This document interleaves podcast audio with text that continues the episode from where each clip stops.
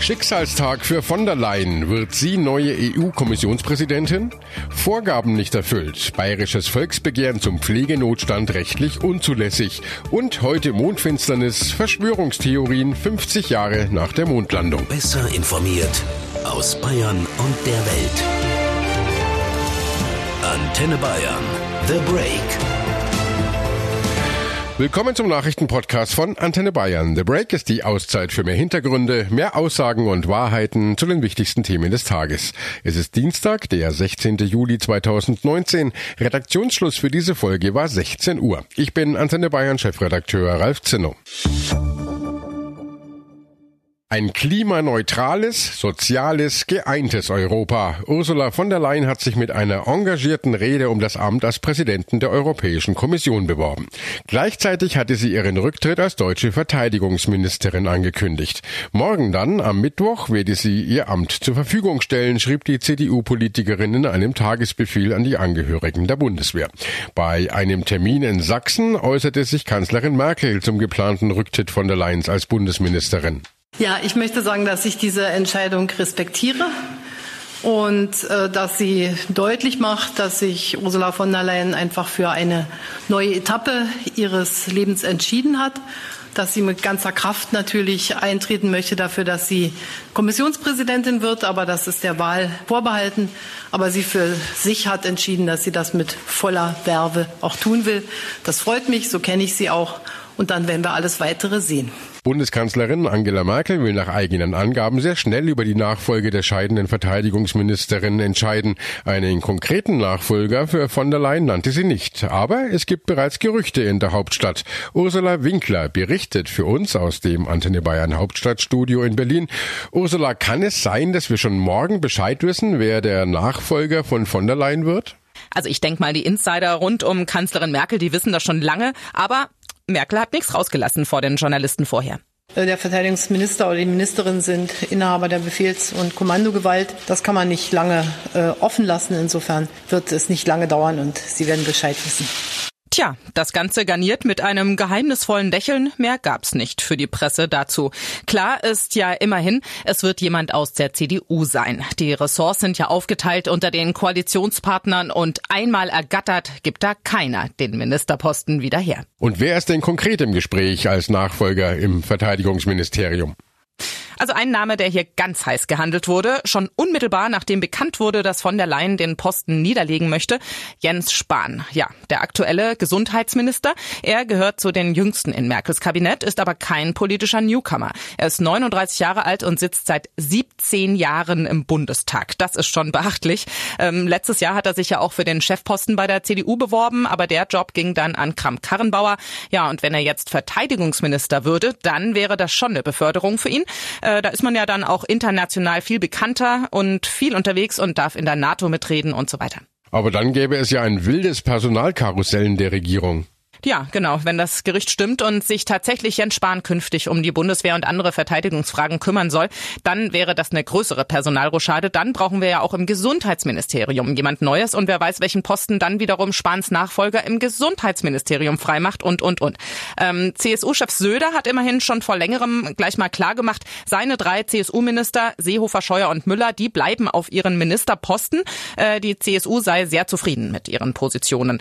Vielleicht dreht sich das Karussell aktuell ja auch gar nicht so wild. Es sind auch mehrere Verteidigungsexperten der CDU im Gespräch als mögliche Nachfolger im Verteidigungsministerium. Das EU-Parlament stimmt heute noch am Abend über Ursula von der Leyen als neue Kommissionspräsidentin ab. Ob sie den Posten bekommt, ist dabei aber alles andere als sicher. Mit einer engagierten Rede bewarb sie sich um das Amt und sie machte hierbei erneut weitreichende Zusagen, um die Unterstützung der Abgeordneten für ihre Wahl am Abend zu gewinnen. Antenne Bayern-Korrespondentin Sarah Gesade berichtet für uns aus Brüssel. Sarah, die Rede heute von von der Leyen war ja die letzte Chance, die EU-Abgeordneten von sich zu überzeugen überzeugen. Wie hat sie sich denn geschlagen?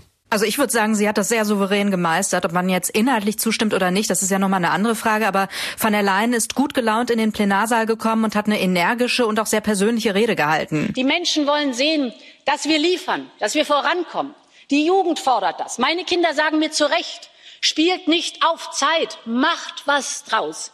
Und dazu bin ich angetreten. Von der Leyen hat ihre Rede in drei Sprachen gehalten, Deutsch, Englisch und Französisch. Es lebe Europa. Vive l'Europe. Long live Europe. Thank you. Ja, den Applaus gab es auch zwischendurch immer mal wieder, wenn auch nicht von jedem Abgeordneten. Wenn nun von der Leyen die Wahl gewinnt, wird sie in den nächsten fünf Jahren großen Einfluss darauf haben, in welche Richtung es mit der EU geht.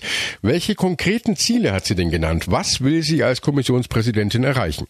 Ja, von der Leyen sagt zum Beispiel, dass sie sich für eine stärkere Besteuerung für große Internetkonzerne einsetzen will, für die Einhaltung der Rechtsstaatlichkeit in der EU, für ehrgeizigere Klimaziele, als man sie bisher hier in Brüssel hat und dafür, dass die Posten der EU-Kommissare gleich an Frauen und Männer verteilt werden, also im Sinne der Geschlechtergerechtigkeit. Außerdem sagt von der Leyen, ich stehe für ein geeintes Europa, weil wir nur so stark in der Welt auftreten können. Nochmal kurz zurückblickend, von der Lions Nominierung kam ja ziemlich überraschend. Bis vor kurzem war gar nicht wirklich klar, welchen Kurs man von ihr erwarten kann und welche Visionen sie für Europa hat. In ihrer Rede machte sie ihre Version ja nochmal deutlich. Und deshalb gibt es für mich nur eins. Europa einen und stärken. Wer mit mir dieses Europa stärken, wachsen und blühen lassen will, hat mich als leidenschaftliche Kämpferin an seiner oder ihrer Seite. Wer aber dieses Europa schwächen, spalten und ihm seine Werte nehmen will, der findet in mir eine erbitterte Gegnerin.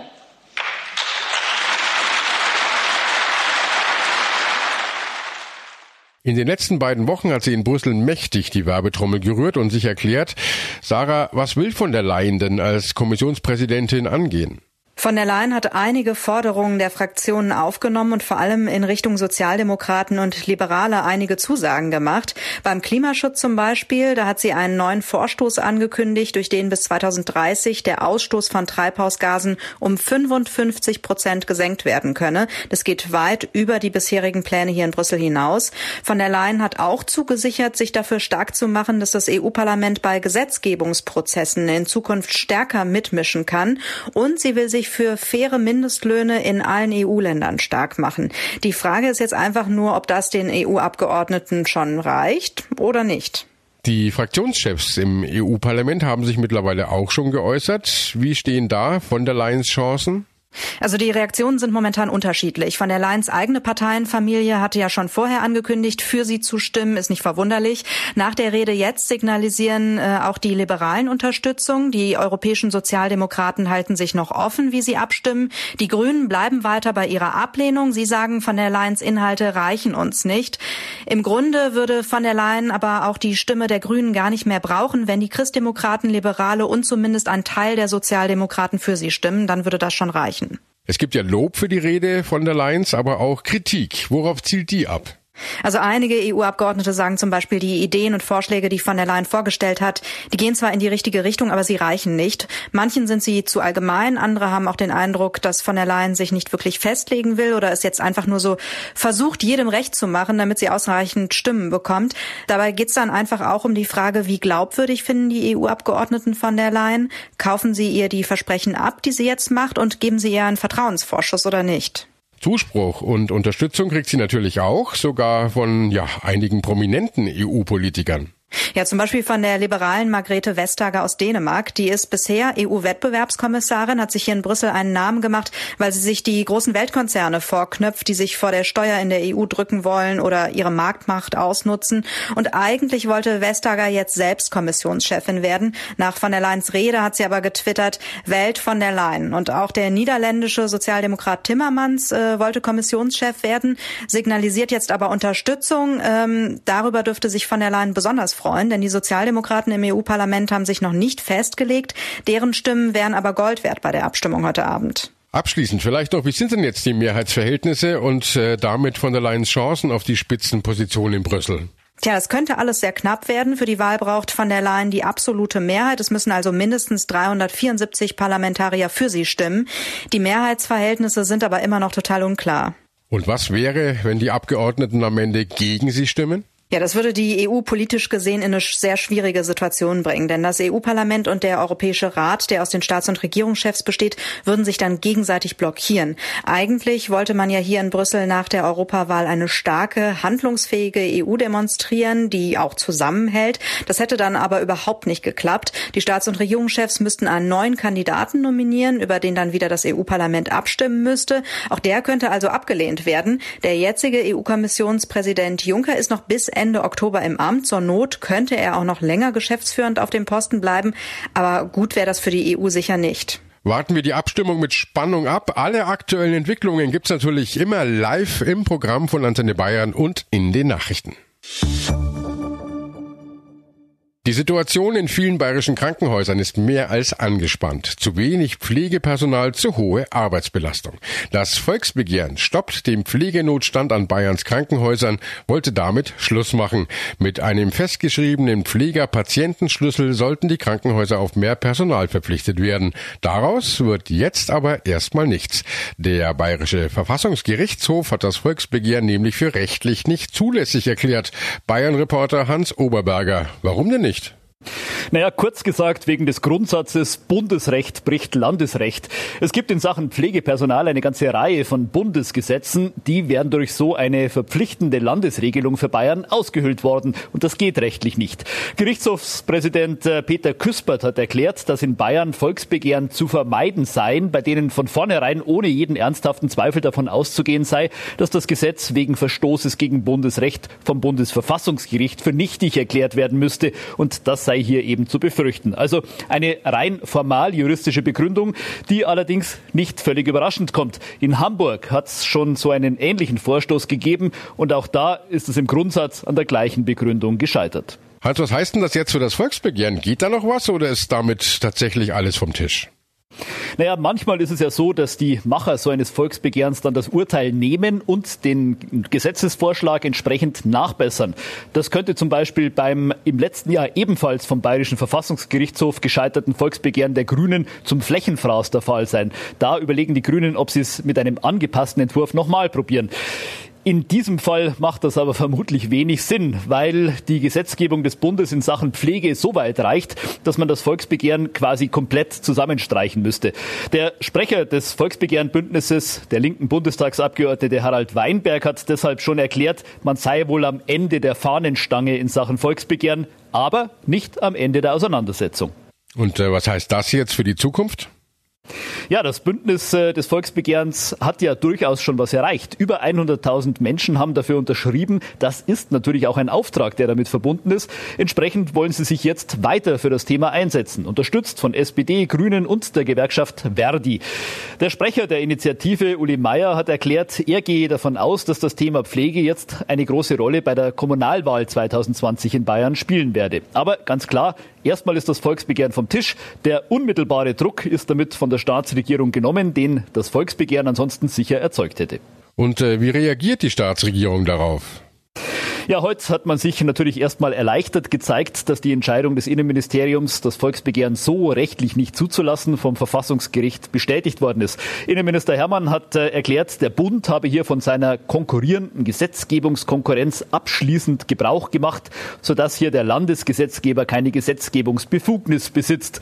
Ich übersetze das mal frei. Gott sei Dank hat der Bund hier schon so viel geregelt, dass wir das nicht mehr machen müssen. Aber klar, auch die Staatsregierung sieht natürlich, dass es hier ein Riesenproblem Problem mit der Pflege gibt und wird sicher noch nachlegen. Staatskanzleichef Florian Herrmann hat erklärt, Gesundheit und Pflege sei ein Top-Thema der Staatsregierung. Ein Hauptziel sei dabei, das Angebot an Pflegeplätzen weiter zu stärken. So gesehen hat das Volksbegehren sicher schon was bewegt, auch wenn es selbst jetzt erstmal so nicht kommt. Das Volksbegehren stoppt den Pflegenotstand an Bayerns Krankenhäusern ist also rechtlich unzulässig. Wir sprechen nun mit Stefan Jagel. Er ist stellvertretender Initiator des Volksbegehrens und selbst Pfleger. Herr Jagel, wie geht's Ihnen jetzt nach diesem Urteil? Wir haben natürlich bis zum Schluss gehofft, dass es sozusagen anders ausgeht. Wir haben ja in Hamburg eine ähnliche Entscheidung und die Enttäuschung ist natürlich riesig. Nach genauer juristischer Betrachtung planen Sie vielleicht nochmal einen zweiten Anlauf für das Volksbegehren zu starten. Das Pflegepersonal in den Kliniken ist ja extrem überlastet. Sie halten ja diese Personalgrenzen für zu niedrig. Das ist ja sozusagen das Problem. Was der Bund geregelt hat, ist nicht ausreichend. Das so, das führt auch bei meinen Kolleginnen und Kollegen äh, auf Stationen dazu, dass es eine hohe Belastung gibt. Also ich mache das immer an einem Beispiel fest. Ich habe eine Station, wo hoher Pflegeaufwand ist, gelten die Untergrenzen.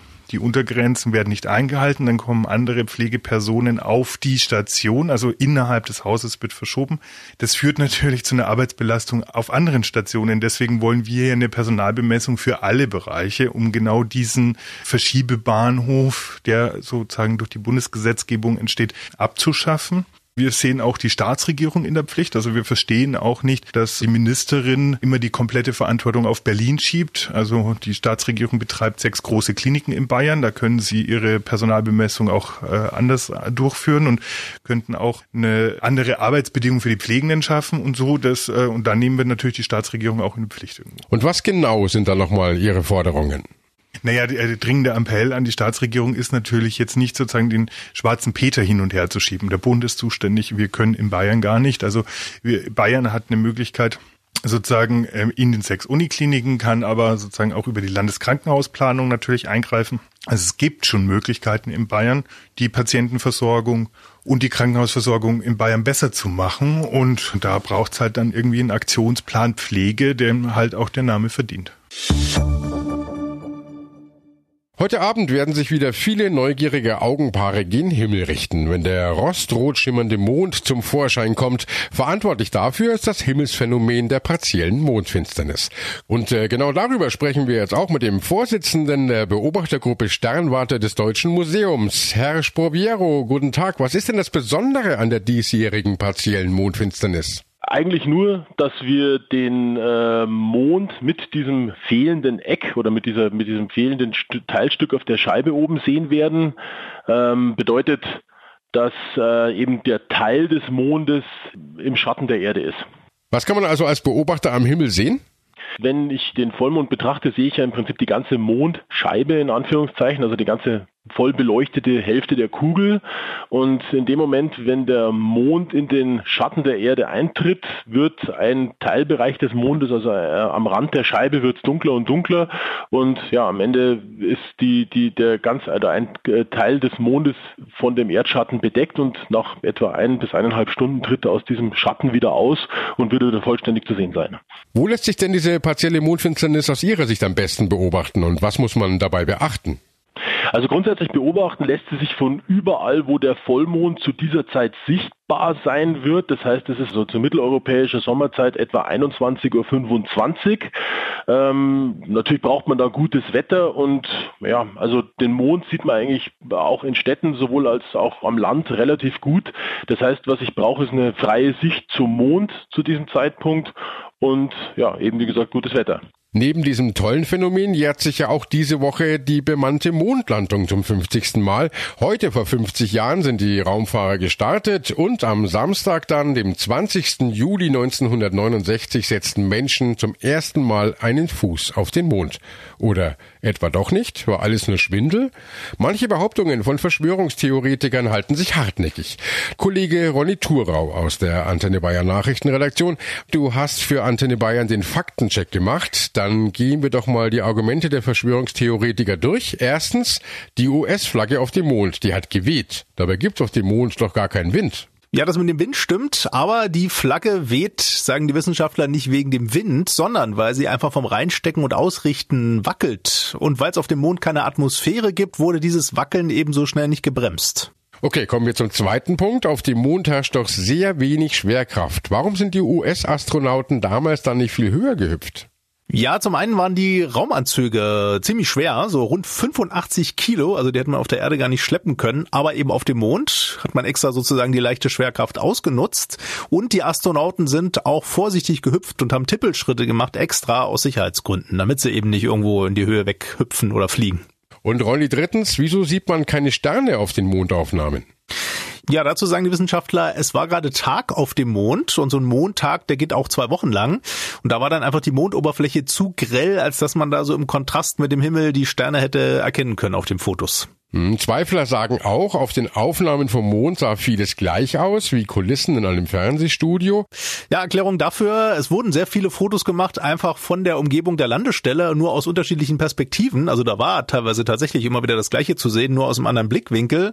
Und zum anderen ist der Mond jetzt auch relativ langweilig eintönig. Also der sieht halt einfach ziemlich ähnlich immer überall aus. Und dann sind ja diese Schatten, die zeigen angeblich in verschiedene Richtungen. Ja, das ist so, weil die Mondoberfläche ziemlich uneben ist. Da können Schatten dann schon mal länger, kürzer oder verzerrt werden. Das ist noch kein Zeichen für eine Fälschung der Fotos oder irgendwelche verschiedenen Scheinwerfer, die da stehen würden. Aber man sieht angeblich keinen Landekrater, da wo die Mondfähre gelandet ist und keinen Staub. Ja, die Landestellen wurden ja nicht senkrecht von oben angeflogen, mit so einem gewaltigen Rums von oben, sondern seitlich. Und dadurch hatten die Triebwerke, sagen die Wissenschaftler, einfach nicht die Kraft, da einen Krater in das Mondgestein zu brennen. Und äh, die Mondautos, mit denen die Astronauten da teilweise rumgefahren sind, die hätten bei der geringen Schwerkraft doch aus der Kurve fliegen müssen. Ja, das hat man bei der NASA wohl schon gewusst und ist deshalb mit Absicht sehr langsam gefahren. Also höchstens 15 Kilometer pro Stunde. Das ist so von der Fliehkraft her so, als wenn ein Auto auf der Erde mit 37 kmh fährt. Also da fliegt man dann einfach noch nicht aus der Kurve. Die Astronauten sind halt einfach nicht mit Vollgas gefahren, damit es nicht passiert. Hm, okay, was sagt denn die NASA selber zu diesen Verschwörungstheorien?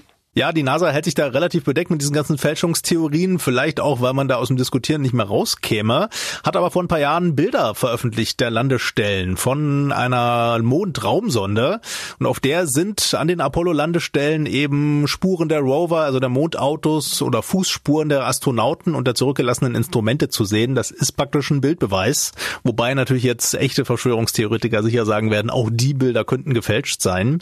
Das vielleicht stärkste Gegenargument gegen diese ganzen Verschwörungstheorien ist, dass da einfach so viele Menschen an dieser Mondlandung oder eben auch an einer gefälschten theoretisch beteiligt waren, also Tausende, Zehntausende, vielleicht sogar mehr, dass die jetzt über all die Jahre und Jahrzehnte wirklich den Mund halten und nichts verraten, das ist einfach extremst unwahrscheinlich. Das war The Break, der Nachrichtenpodcast von Antenne Bayern an diesem Dienstag, den 16. Juli 2019. Ich bin Chefredakteur Ralf Zinno.